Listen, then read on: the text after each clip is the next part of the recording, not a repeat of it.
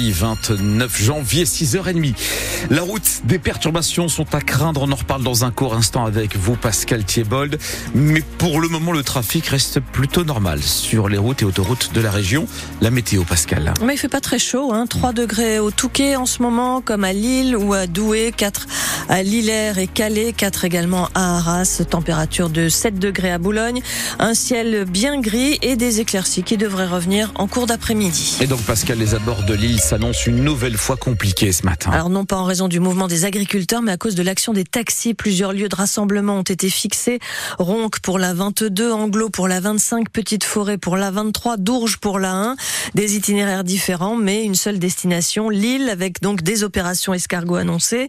Selon la préfecture, plusieurs centaines de taxis des Hauts-de-France sont attendus.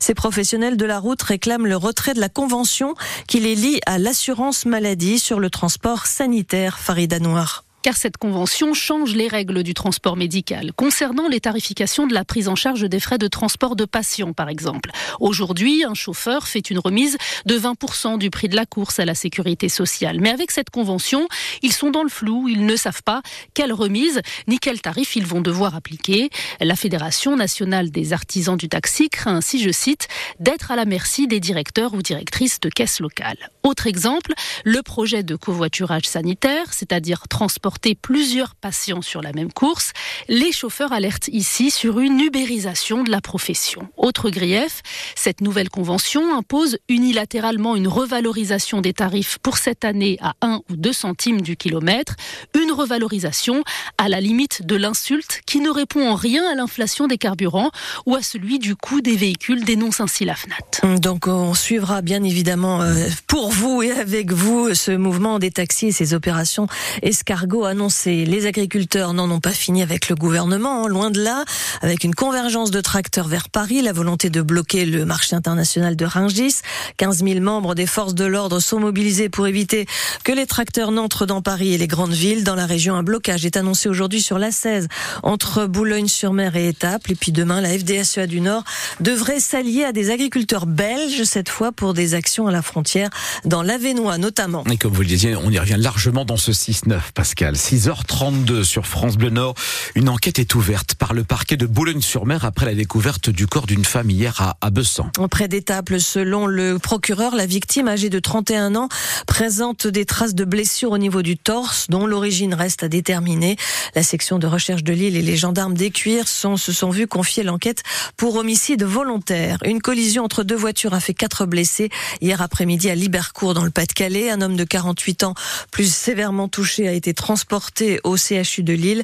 Les autres victimes, parmi lesquelles un enfant de 7 ans, ont été dirigées vers l'hôpital de Seclin. Les députés examinent à partir d'aujourd'hui une proposition de loi qui créerait le délit d'homicide routier. Il remplacerait le délit d'homicide involontaire, jusque-là utilisé en cas d'accident mortel sur la route, même provoqué par une consommation d'alcool ou de drogue. Plusieurs associations de victimes réclament ce changement et souhaitent même des sanctions plus lourdes, souhait partagé par l'avocat lillois Antoine Réglé que vous entendrez dans le journal de 7 heures. France Bleu Nord, il est 6h33.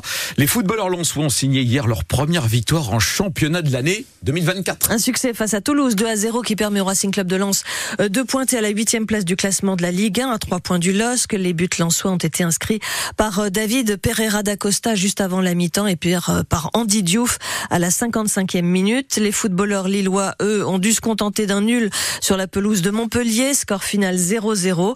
Le LOSC qui peut passage remercier son gardien Lucas Chevalier, auteur, auteur de sept arrêts, alors que les Lillois ont joué à 10 pendant toute la deuxième période.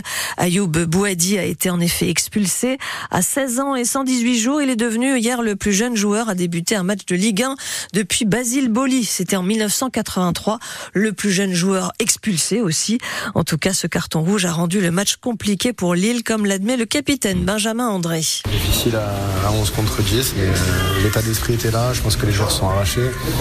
Et euh, quand on peut pas, quand on peut pas gagner, c'est bien aussi de ne pas perdre. On n'a pas pris de but encore une fois, donc euh, ça montre aussi une certaine solidité. Mais euh, évidemment qu'on avait un autre objectif, mais on prend un point et on avance.